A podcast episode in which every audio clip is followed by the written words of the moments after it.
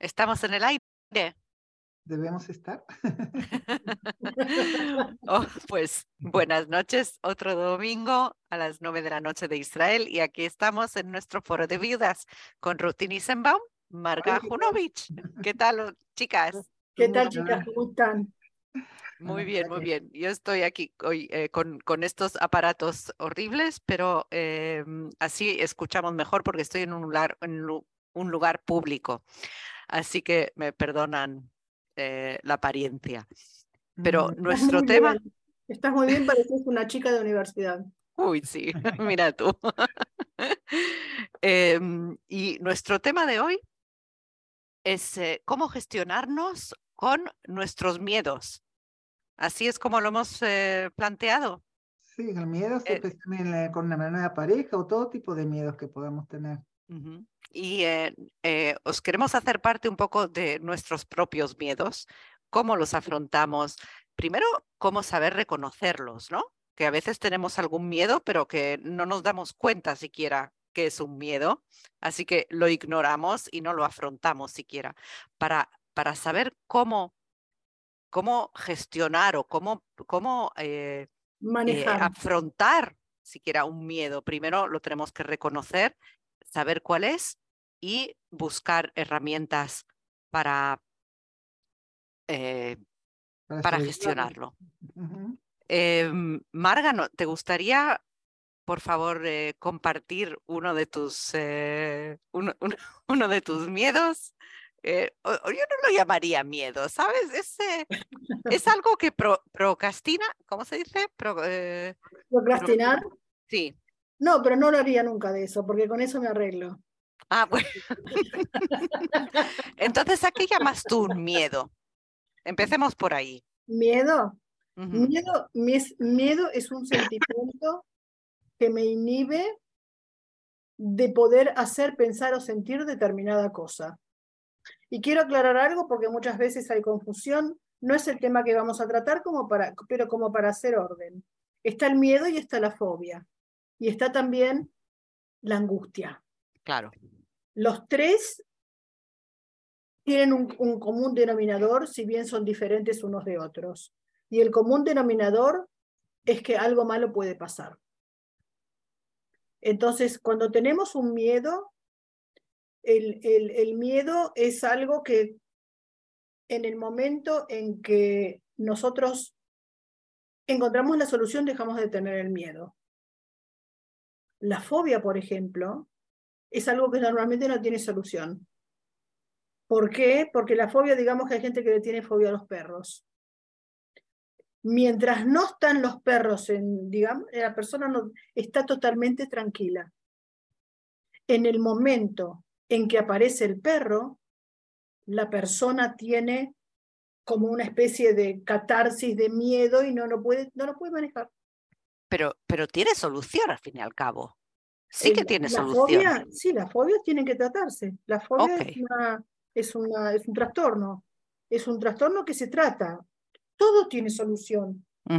Pero digamos que las fuentes de- del miedo, de la fobia, de la angustia son diferentes. Ok. La angustia, que nosotros en hebreo es una palabra muy conocida, se dice jaradá. No tiene una traducción literal, pero sería como angustia. Es la sensación de que algo malo va a pasar, pero no sabemos dónde ubicarlo ni de dónde va a venir. Es esa sensación que uno tiene, sobre todo en la boca del estómago, como que está como angustiado porque algo va a pasar, pero no puede, no sabe de dónde, como que puede venir de cualquier lado. Entonces están esos ataques de pánico o esos ataques de miedo que muchas veces no tienen ningún tipo de relación con la realidad, pero que están ahí. Era, y esto quería aclarar, digamos, como para... Ok. El, digamos, el, el, el- el diccionario, la, o sea, la, la traducción o la- el- Es una, diferen- una diferencia, digamos, para ubicar Ok. cada cosa. Nosotros hoy vamos a hablar de los miedos. ¿Y cuál hablar- es, cuál es el, si nos quieres eh, compartir? Después te voy a preguntar a ti, Ruti. Mm. Sí, yo puedo compartir. Es justamente un miedo que no tiene absolutamente nada que ver con la pareja y que no tiene nada que ver con cosas, eh, digamos, como demasiado elaborada, yo tengo miedo de perderme en la ruta. Entonces, cuando yo manejo, digamos, tengo una discapacidad en todo lo que tiene que ver con la orientación espacial, y entonces, si bien que hay muchas personas que la tienen, se ubican y no tienen miedo de perderse, entonces van y se arriesgan y se pierden y dan vueltas. Con el Waze, ¿También con el Waze? Sí. Sí, porque es un tema que va más allá de lo lógico. Digamos, yo tengo como miedo, como a veces, a veces puedo llegar hasta entrar en pánico cuando estoy en un lugar que no sé cómo voy a ir. Y bueno, lo trabajo, y la verdad que lo trabajo, fui a la psicóloga, y hago todo tipo de cosas, pero digamos, si yo tendría que decir cuál es tu miedo, alguien me despierta de noche y me dice, ¿a qué tienes miedo? A perderme en la ruta. Pero explícame por qué. ¿Por ¿Qué es lo peor que puede pasar si te pierdes? Nada, la ¿Te pierdes? Me dijo, no, cierto, me pierdo, vuelvo, encuentro el camino, pero digamos, cuando estoy con el coche y con todo eso, eh, no sé cómo es, pues, es un miedo medio, como una fobia podría llegar a ser también, ¿no? Pero en realidad no, no es una fobia, tengo miedo. Miedo, de pero, pero, pero el miedo. A mí me pasó que estaba manejando y tenía ganas de ir al baño y me metí por mal camino y aquí llegué a la autoridad palestina y estaba buscando una estación de servicio de ir al baño y me vieron unos soldados. Me dice, ¿qué haces vos acá? Digo, tengo que ir al baño. Me dice, salí de acá, ¿viste? Acá te pueden pasar ese tipo de cosas. ¿viste? También, con Waze y todo me pasó, ¿viste? sí. Pues, hay, hay cosas que puedes tener un accidente, sí te, te, te entiendo, pero no te quiero acrecentar los miedos, pero... Eh, no, no, no, no. Tiene, tiene, una base, tiene una base. Lo que pasa es que en general está, es también como uno gestiona sus miedos, ¿no es cierto? ¿Qué apoyatura tiene como para poder enfrentarlos? Entonces está el Waze, está... No viajar solo, no, hay un montón de cosas, ¿no? ¿Qué? No viajar solo, si podés siempre invitar a alguna amiga que venga. Alguien que me diga cómo tengo que viajar, porque viajar me encanta, pero va acompañado con ese miedo, ¿no? Pero cuando tengo que ir a un lugar donde conozco, soy feliz. Pero cuando no, no. Y bueno, así que les confesé mi miedo. Pues gracias, gracias por compartir, Marga. Eh, Ruti. Y a mí me gusta salir de paseos pero la mañana que tengo que salir de paseo no me quiero levantar de la cama. ¿Por? Y si no llevo suficiente comida y tengo hambre, y si me canso a caminar, y si todos siguen y yo estoy cansada y me pasó algo, eh, miedo tremendo. Después vuelvo contentísima de que salí, pero pasó que algunas veces no fui a algún paseo. ¿En serio? Y sé que me hace bien y sé que tengo que estar con gente y todo, pero antes de cada paseo me agarra ese miedo. ¿Qué sería? ¿Miedo, ¿Miedo a qué? ¿A fracasar?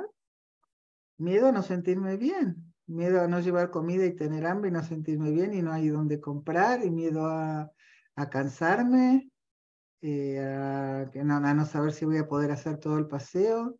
El otro día hice la caminata en el Mar Muerto, que eran siete kilómetros, sí, siete kilómetros entre ida y vuelta en medio del desierto, y no había nada, nada, ni, ni dónde sentarte.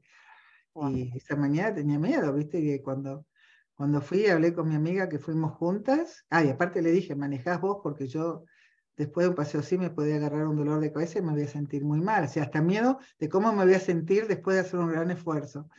Le pedí que ella manejara y que, que volviéramos con ella. Y un poco me, me, como estoy preparando para el Camino de Santiago, digo, tengo que hacerlo porque tengo que ver cómo, qué va a pasar después en el camino. Es interesante porque tanto lo que vos contás como lo que conté yo está acompañado como con creencias que son limitantes. Yo, por ejemplo, que me voy a perder y no voy a poder volver y que qué sé yo, y vos que probablemente después del paseo te duela la cabeza. Como que nosotros también muchas veces sin darnos cuenta en la manera de intentar o no intentar gestionar los propios miedos, uno tiene también la apoyatura en ciertas creencias limitantes que lo que hacen es reforzar los miedos. Como que tenés, tenés una demostración de que puede ser muy real, una cosa así. Claro, pero a lo mejor alguna vez te pasó que te dolió la cabeza, digamos, eh, después de un, después de un paseo, y uno, digamos, como que por diferentes cuestiones, así se forman las creencias, eso se te engancha con algo y se cronifica mm. y se transforma como una especie de ley. Mm.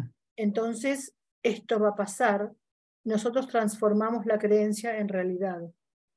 Por eso muchas veces es tan difícil manejar los miedos, nos agarran ataques de pánico o ataques de angustia. Me pregunto si esta puede ser una de las razones por la cual queremos encontrar una nueva pareja para sentirnos más seguras.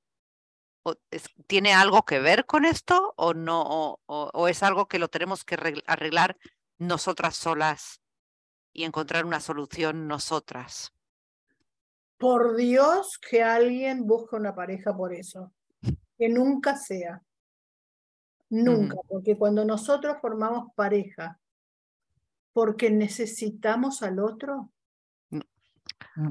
esa pareja. claro. Cuando yo viajo y veo una pareja y que se ayudan mutuamente y que él le ayuda a poner el trolley arriba y yo voy sola y todo lo tengo que hacer yo y que si voy al baño me tengo que meter con él. Eh, a veces digo, uy, qué lindo sería tener una pareja. No es que decir, ah, tengo que tener una pareja para que me sea más fácil viajar. ¿no? Pero... hay una diferencia abismal entre quiero tener pareja y tengo que tener pareja.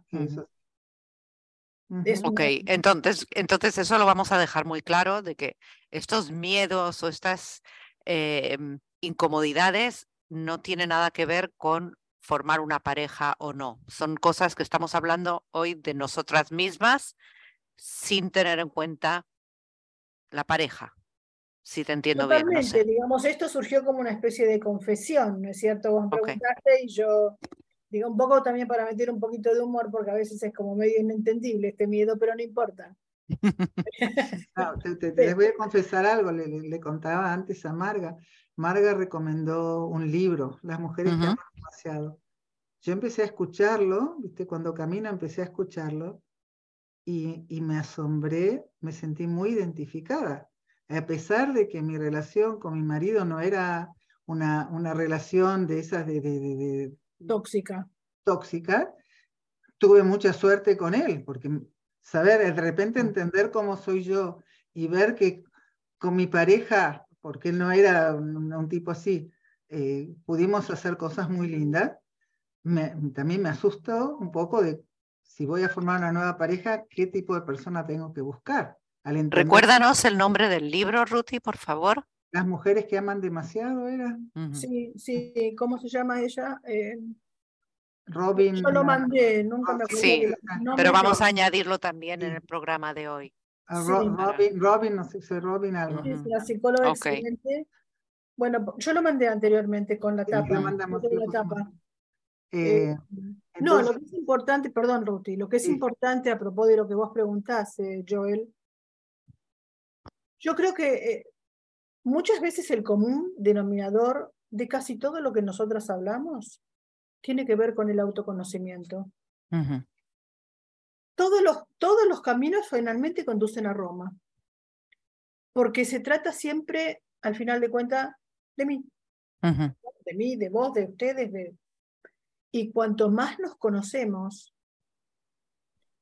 mejores condiciones, estamos en mejores condiciones de tomar decisiones o de hacer nuestro, nuestro, nuestro digamos, ¿cómo se diría? Como nuestro, nuestro camino de una manera eh, muchísimo más consciente. Porque de eso, lo que sea, lo que sea. También cuando hablamos de pareja, hablamos de pareja consciente. Y cuando hay alguien que forma una pareja porque necesita del otro para que, le, para que haga validez de su propia valía, para que, para que la mantenga. Ustedes saben ¿Qué tema es el tema de la plata cuando en una pareja uno tiene y el otro no? ¿Cuántas preguntas que puede haber alrededor de si está conmigo por mí o por la plata? Y el otro lado dice, si me separo, no tengo plata, entonces me tengo que quedar.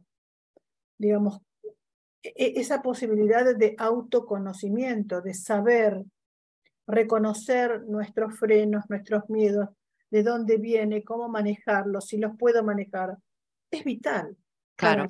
Para, para manejar, para, para, para, para ir a los, a los paseos o para lo que sea. Entonces, déjame preguntarte, ¿qué es lo que, ok, tú has reconocido ya ese miedo que tienes, digamos. ¿qué haces para prepararte antes de salir por, por el miedo a perderte? ¿Qué cosas haces diferente para... Yo primero, por ejemplo, yo recuerdo que hice un curso en un lugar que no era, era entre Tel Aviv y Jolón, era muy lejos para mí.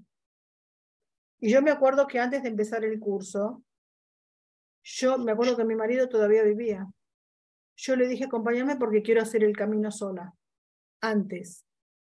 Muchas veces hago antes el camino, si me animo, o si no, miro el Waze y me voy fijando exactamente, o le pregunto a alguien que ya viajó, cómo viajaría.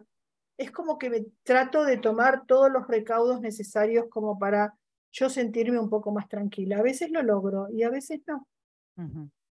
Y a veces ok, entonces la preparación nos dices que es muy importante también. O sea, reconocer el miedo y saber cómo te puedes preparar. Primero tener conciencia de que a mí me pasa esto. Después ver, ver si puedo encontrar de por qué, por qué me pasa. Yo me acuerdo que mi papá, por ejemplo, era igual y mi hermano menor es igual. No sé si es algo de familia, pero digamos como que hay algo en la familia con el tema de la ubicación espacial que eh, ver de dónde viene. Cuando sé que lo reconozco, tengo conciencia de qué me pasa, puedo entender de dónde viene, voy a buscar la manera de poder afrontarlo y superarlo. Muchas veces puede ser a través de técnicas, puede ser a través de ir a un psicólogo, puede ser a través de diferentes recursos, digamos, que no son ni terapéuticos, pero que sí son, digamos, recursos de apoyo que me pueden servir. Y bueno, o sea que siempre hay maneras de, arreglar o de afrontar estas técnicas que hablas. Siempre tenemos que buscar entonces lo que nos ayude a superar o ayudar, porque no, no lo vas a superar completamente, pero ayudarte a que puedas hacer ese camino y, no, y no decirte, sabes qué, esto no lo puedo hacer y, give up. Y, Claro, eh porque en realidad muchas veces los miedos nos frenan y hace que nosotros evitemos, entramos en conductas evitativas y que evitemos tener que enfrentarnos con aquello que nos da miedo. Finalmente, eso termina limitándonos. Pero, por ejemplo, yo tengo, cuando yo viajo al exterior, antes manejaba, ahora no manejo. Tengo, tengo un miedo a, a no entender, a no conocer las reglas, a no conocer las costumbres. Mi hijo, ¿viste? cada, ella y él viajan en el transporte público al trabajo, está el coche ahí en la casa. Pero yo no lo agarro, no quiero manejar afuera. Pero Ruth, yo pienso que también conocer los límites es una manera de, afrontar y de gestionar lo que nos frena. Digamos, porque tenemos como ciertas, a propósito de creencias, ¿no? como creencias que tenemos que ser valientes, que tenemos que animarnos, que no tenemos que claudicar ante ningún tipo de obstáculo. Yo eh, tengo, digamos, mis divergencias con esas cosas, porque yo creo que calidad de vida y el poder estar tranquilo no es un valor menor que el de tener que afrontar cosas que me dan miedo. Cada uno elegirá el camino que le resulta mejor para uno. Entonces no hay nada que esté, digamos, que sea objetable en el hecho de que pienses que en, el extranjero no tenés ganas de manejar. Porque a veces también la presión social o la presión en general hace que nosotros adoptemos maneras de afrontar los miedos que en realidad no nos, no nos hacen ningún servicio, ningún buen servicio. Le hacen un servicio a lo que nosotros tenemos en la cabeza que es la presión social o lo que algo o alguien determinó que esta es la manera correcta de afrontarlo. Entonces creo que uno tiene que ser lo suficientemente honesto con uno mismo para poder también poner en la balanza el bienestar, digamos, la, la digamos, de, eh, ¿cómo se dice? Hacer menos el nivel de angustia, no son cosas no importantes. Yo me acuerdo siempre, antes decían, no, tenés que probar. Y, y, últimamente sí, tengo que ver lo que me hace bien a mí. Y tengo, a veces no, no es importante que recorrí más kilómetros, sino que, que, la pasé lindo ese día. Y mismo me pasa que me dicen que vas a ir a visitar de vuelta a tal o cual lugar. Y yo, sí, si el camino me hace bien, no me importa ir 10 veces al mismo lugar. Cerca de lo de Ariel hay 12 lugares eh, en Francia que son espectaculares y que cada vez que viene alguien lo dice que no te cansas, le digo, no, me encanta.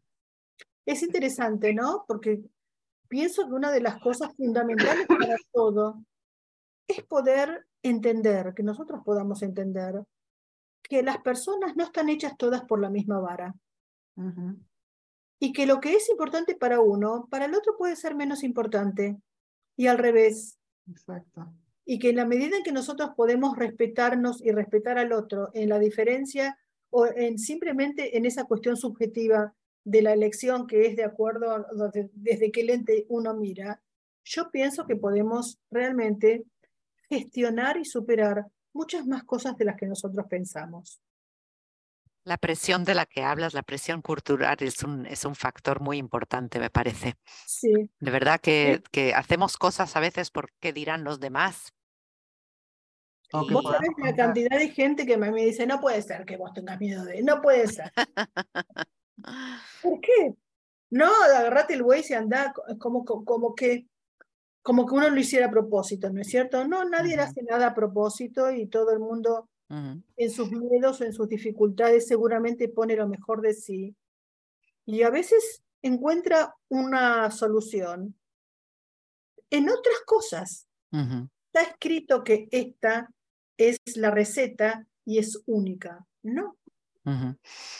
Yo, yo mi miedo es no el conducir y perderme, es el no encontrar sitio para aparcar. Voy a llegar a algún sitio. ¿En serio? ¿Y dónde, qué, qué hago?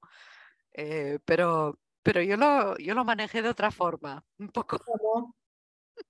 No. de, poco tiempo de casados viajamos a Italia y estábamos, me parece, en Nápoles, en Nápoli y entramos haciendo un hotelucho de mala muerte y no había dónde estacionar y estaban todos los coches aparcados en doble fila. Mm. Le preguntamos en nuestro italiano básico, lunfardo argentino, ¿qué hacemos? Y nos dice, si ves un papelito de una multa, lo sacás y haces así. Porque Roberto era fanático también, se, eh, se transformaba buscando estacionamiento, porque no... ¿Y vos cómo lo solucionaste, Joel? Yo me libré del coche. Sí. Yo ahora voy en transporte público. Y la gente me dice, pero ¿cómo? ¿Cómo, ya, no tienes coche? ¿Ya, cómo, ¿Cómo vas a todas partes? Yo soy feliz en transporte público. Hoy Me encanta. con el tren llegas de Jerusalén a Tel Aviv en 20 minutos. Es una maravilla. Vas más rápido que en coche. Con, los, eh, con el tráfico de hoy en día y, y el, el, interior de las ciudades, el tráfico de locura que hay, de verdad que disfruto en transporte público. Y bueno, esa fue mi solución también para ir a lugares lejos donde no hay estacionamiento. Voy en transporte público. A lo de mis nietos, hijos y todo eso voy con el coche. Digamos que el coche lo uso para determinadas cosas. Y cuanto, conforme va pasando el tiempo y los años y el tiempo va para adelante y no va para atrás, encuentro que cuanto más liberada me siento de eso y de un montón de otras cosas, mejor estoy. Sí, desde luego. Esa es una forma de solucionar los miedos, buscar cómo liberarnos, buscar métodos alternativos, como decir, Exacto.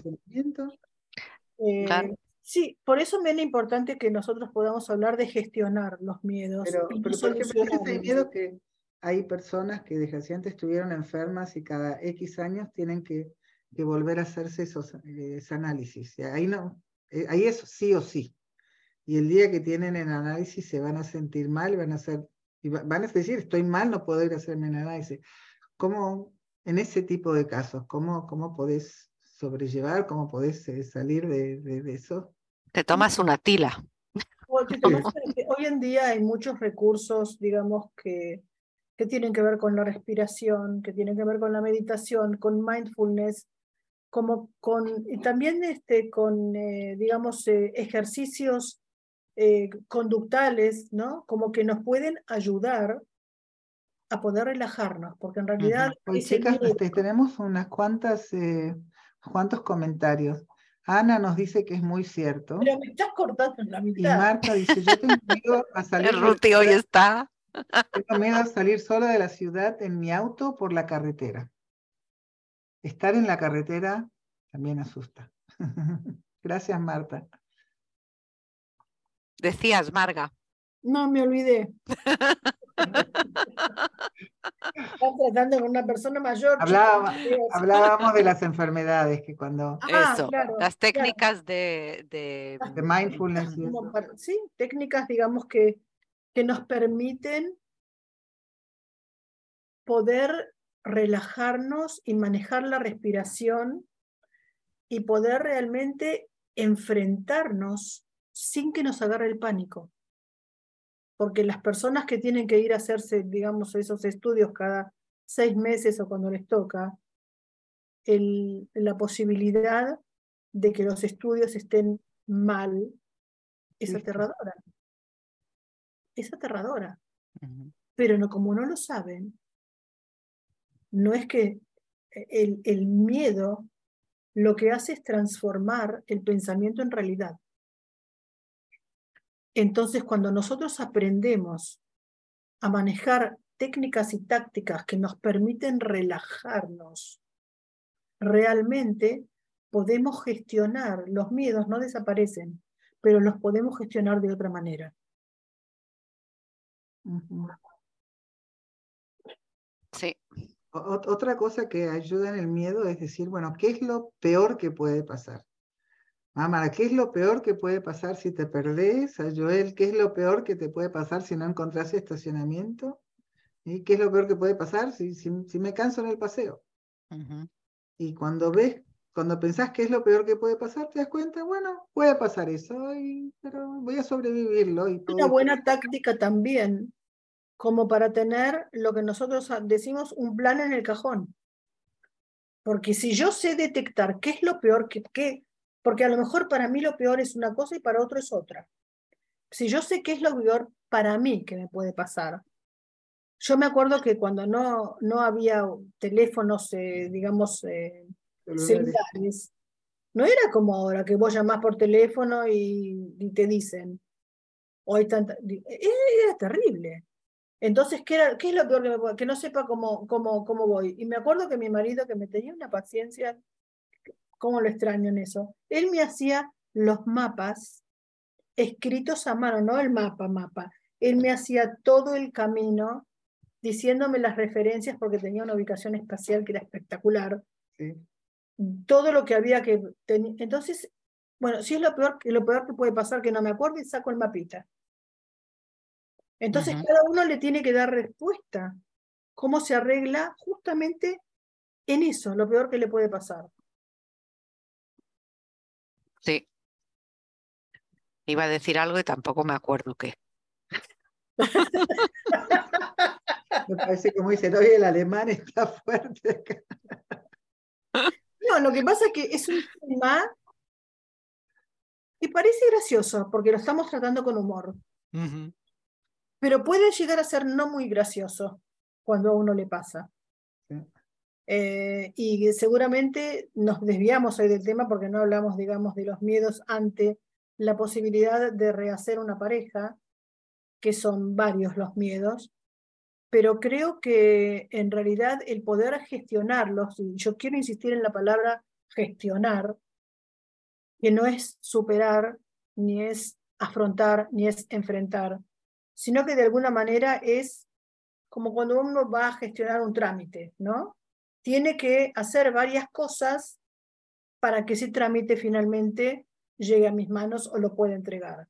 ¿De qué manera manejo los frenos, los miedos, los pensamientos, como para que nosotras podamos, después de manejarlo, de alguna manera afrontarlo? Y a veces no lo puedo superar. Entonces uno se pregunta, ¿y qué bueno, ¿y qué hago? ¿qué hago? Y bueno, eso también es una posibilidad que existe. Que no lo pueda, ¿qué quiere decir no poder superarlo? Y bueno, que decida no viajar, por ejemplo, porque realmente no me animo a hacer ese trayecto. ¿Es una buena solución? No. Pero no pude otra en ese momento y en ese día. lo que, a lo que me estoy refiriendo es que a veces tenemos que también poder perdonarnos el hecho de no ser perfectas, el hecho de no poder afrontar todo como se debe y como se tiene que hacer. Porque a veces estamos mejor, eh, hay días que estamos mejores que otros. Puede ser que en otro día sí me decida y viaje, pero otro día de acuerdo a un montón de... No. Entonces que seamos también, que nos perdonemos a nosotras como perdonaríamos a nuestra mejor amiga. Sí. Nosotras llegamos a tratarnos y a hablarnos como le hablamos a nuestra mejor amiga, con esa empatía, con ese amor, con ese cariño, con ese deseo de ayudarla a que esté mejor, chicas, todas vamos a estar bien, vamos a estar mejor, todas. Desde luego. A mí quería, me pasó el otro día, tengo unos problemas con, con Canadá, que tengo que arreglar unas cosas, y de vuelta tenía que hacer un llamado de teléfono y cada vez, no, sabes, una vez tuve que esperar siete horas hasta que me contestaron el teléfono, es una cosa... Y estaba mal porque digo, voy a llamar y, y mi miedo es, el miedo es que me pregunten algo y no saber qué decir y me cortan el teléfono. Pues me pasó. Y vino una amiga y se sentó conmigo y me ayudó, agarramos los papeles, agarramos toda la información, me ayudó a organizar la información y cuando tuve que llamar no conseguía hacer porque igual me tocó a alguien que no, pero, pero me sentía mucho más segura porque tenía la, la, la información frente a mí. Decía, mi miedo ni, ni, me ayudó, como decir, ni descubrí cuál era el problema, que mi problema era organizar la información para que lo que sea que me pregunten, tener la información lista y poder contestarle. O sea, el miedo era tan básico que ni me permitía ver eso. A veces tenemos que hablar con alguien que nos ayude a, a reconocer nuestro miedo y después entonces organizarnos. Eso ¿Sí? también es Siempre sí. mucho hablamos de, de, buscar la ayuda, pero a veces también buscar qué, qué, qué, qué es lo que me frena. Es que es vital cuando nosotros podemos reconocer e identificar realmente qué es lo que me frena y, y, bueno, y si me toca esto, como en tu caso, ¿no? Si me toca esto, bueno, teniendo los papeles ordenados, el mundo no lo vamos a poder ni controlar ni cambiar, pero lo que tiene que ver con nosotras, con nuestra parte en esa interacción, por lo menos sé que si me toca lo peor, estoy organizada. Tengo la información. Y ahora, volviendo al tema original, original, podés decir, en tu trato con parejas, ¿cuáles son los miedos que saltan con las mujeres que quieren eh, reanudar, tener una nueva pareja? O sea, ¿qué, qué es lo que las... El miedo al fracaso, el miedo a ser rechazada, el miedo a quedarse sola, el miedo a cómo afrontar el tema de los hijos. Eh, el tema de la plata, como dijiste antes. Sí, pero digamos que es un miedo, pero no es...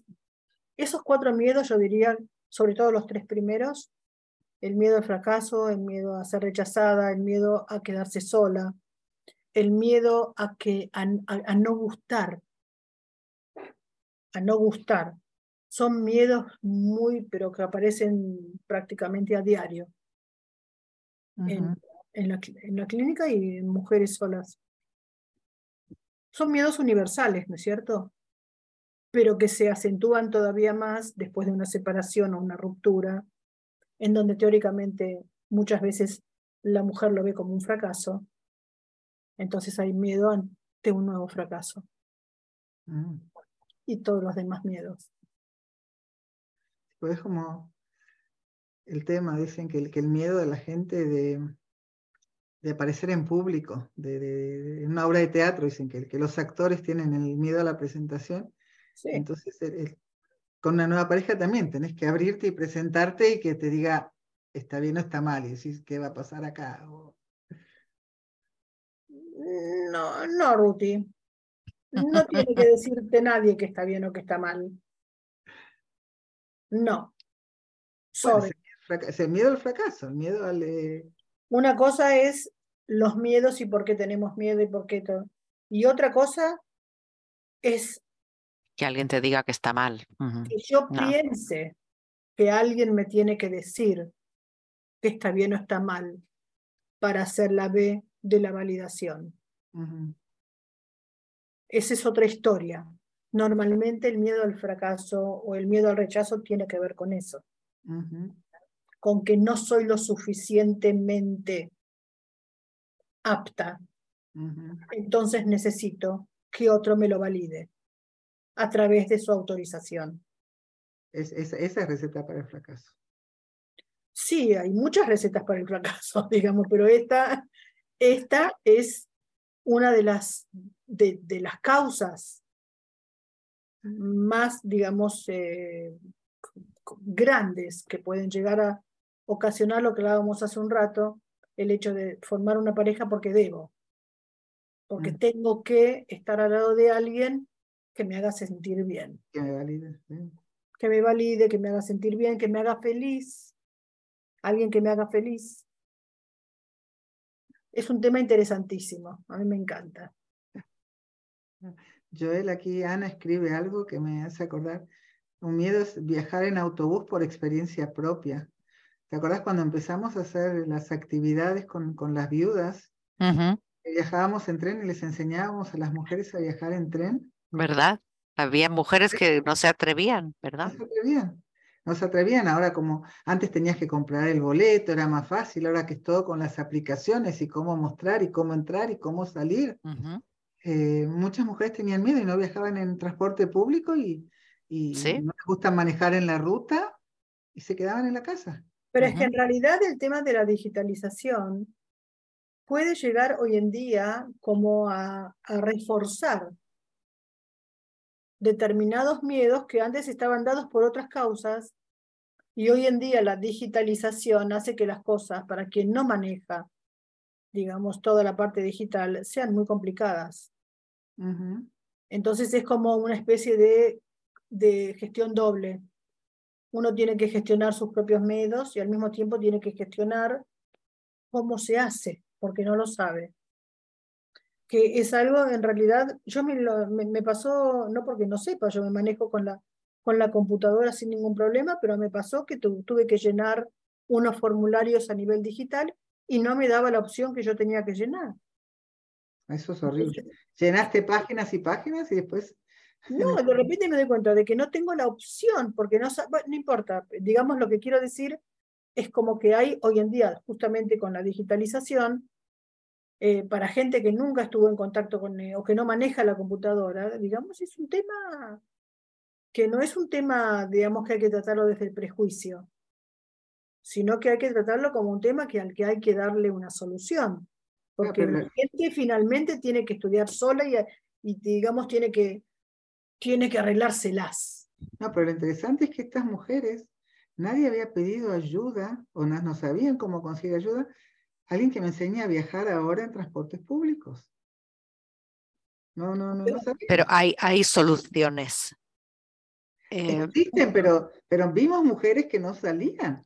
porque no saben pedir ayuda. Porque, no sabían decir, ayúdame. Porque Quiero no ir. lo que tienen que pedir.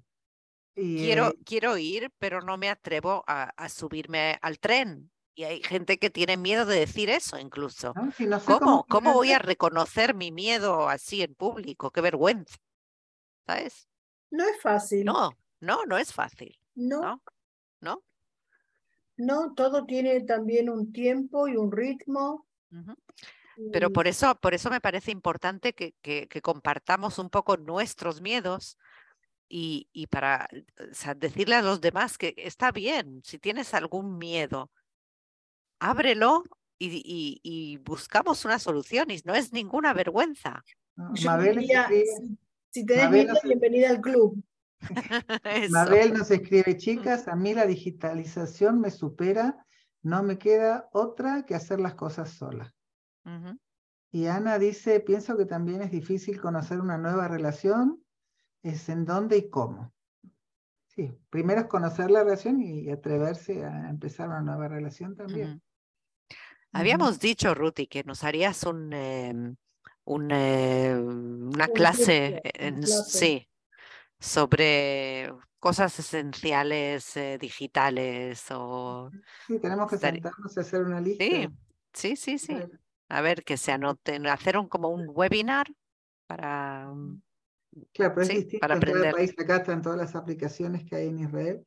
Hoy en día en, Israel casi, porque hasta, tenés una tarjeta para el autobús, pero para cargarla necesitas tener una aplicación. O si no, tenés que tener la aplicación para entrar al tren. Pero eso son, son cosas eh, muy, muy locales. Pero también hoy en día para, para viajar en avión. Te mandan todo tipo de cosas y tenés que, que presentar y haces check-in y te queda en el teléfono y cómo lo guardás y qué es lo que haces. No es fácil para nada. Pero bueno, aquí estamos eh, para eh, que pidan ayuda. Volví de Europa, compras boleto para tres días y viajas por todo el país. Bueno, eso es en los trenes europeos, sí. Puedes comprar los boletos y viajar. Eh, pero me pasó en, Madrid que quise comprar un, un, boleto y estaba parada en la máquina y, no sabía ni todos los botoncitos que había que apretar. La tecnología funciona hasta que no funciona. Sí, yo la verdad, les voy a contar algo. ¿O será porque yo no, no, no, no me hago problema cuando hay algo que no sé? Yo cuando estoy en el exterior y no sé algo, yo pido ayuda a la persona de al lado. Sí, yo también. Porque yo les voy a decir algo, yo conozco mis puntos flojos y los otros. Y cuando yo tengo que estar en contacto con mis puntos flojos, muchas veces sé cuál es el precio que pago por tener que... Entonces me es más fácil decirle a alguien que está al lado con una linda sonrisa que no sé cómo se hace, si me puede ayudar. Nunca nadie me dijo que no. Y se me hace más fácil. Otros me podrían decir, bueno, pero sí, siempre tenés que estar pidiendo ayuda. Puede ser. Y bueno, no hay nada malo con eso. La sonrisa abre muchas puertas. La sonrisa, a mí me ayuda así. Yo no tengo que demostrarle a nadie que tenía un problema y lo superé y soy fuerte. No, no me pasa por ahí. Entonces, eh, como decía antes, a cada una le pasa por donde le pasa. Gracias, chicas. Gracias a ustedes. Chicas, gracias. Eh, bueno, dimos algunas cuantas ideas de cómo sobreponernos a los miedos y, salir adelante. Marga, cuando viajas, sabes que vas a pedir ayuda y no tenés problema. No, no es que no tengo problema, pero sé que lo voy a solucionar de esa manera. ¿Sabes que esa es la solución? Para mí sí. Yo busco alternativas para no tener que buscar estacionamiento. ¿Les quiero contar una anécdota chiquita? ¿Tengo tiempo? Sí. Mi hija vivía en China, la primera vez que fui a China. Me explicó exactamente cómo tengo que bajar, que es, en Beijing un, aeropuerto, pero no les explico. La cosa es que, bueno, llego, hice todo lo que tenía que hacer y de repente voy a salir. Cuando yo ya pienso que voy a buscar las valijas, hay un tren. Aparece un tren. Esta no la sabía, la del tren. No me dijo nada. ¿Y qué te imaginas? Un tren tiene varias estaciones. ¿Y qué sé yo dónde tengo que bajar? Me agarró taquicardia. Entonces le pregunto a, alguien que sube, ¿no? Escuché que había, hablaba, hablaba alguien en, en hebreo. Entonces le pregunté, me dice, ah, no te preocupes, es una sola parada. A donde yo bajo, bajan todos y bajas vos también. Ah, son los aeropuertos con satélite hoy en día. Pero nunca me voy a olvidar del momento en que vi que viene un tren. Elsa nos escribe, gracias, tengo tantos miedos que no sé por dónde empezar. Por el primero. Por el primero. Hay que enumerarlos, hay que empezar a ponerlos en el papel. Cuando uno los pone en el papel se da cuenta de que son menos de los que pensaban. Y Ana dice, exacto, estuvimos en Praga y nos ayudaron mucho. Interesante porque en checo no sé cómo se pide ayuda. Con la sonrisa, es universal. Sí, no hay mejor idioma que ese. Gracias Marta, nos Marta y Ana nos dicen muchas gracias. Chicas, escríbanos que nos, nos ayudan mucho. Queremos saber si realmente les interesan los temas. Buenísimo. Gracias. Ok, nos vemos la semana que viene. Eh, Ana dice que hablaban en inglés en Praga. Ok. Muy bien. Chao, hasta la semana que viene. Semana. Chao, gracias. Chao.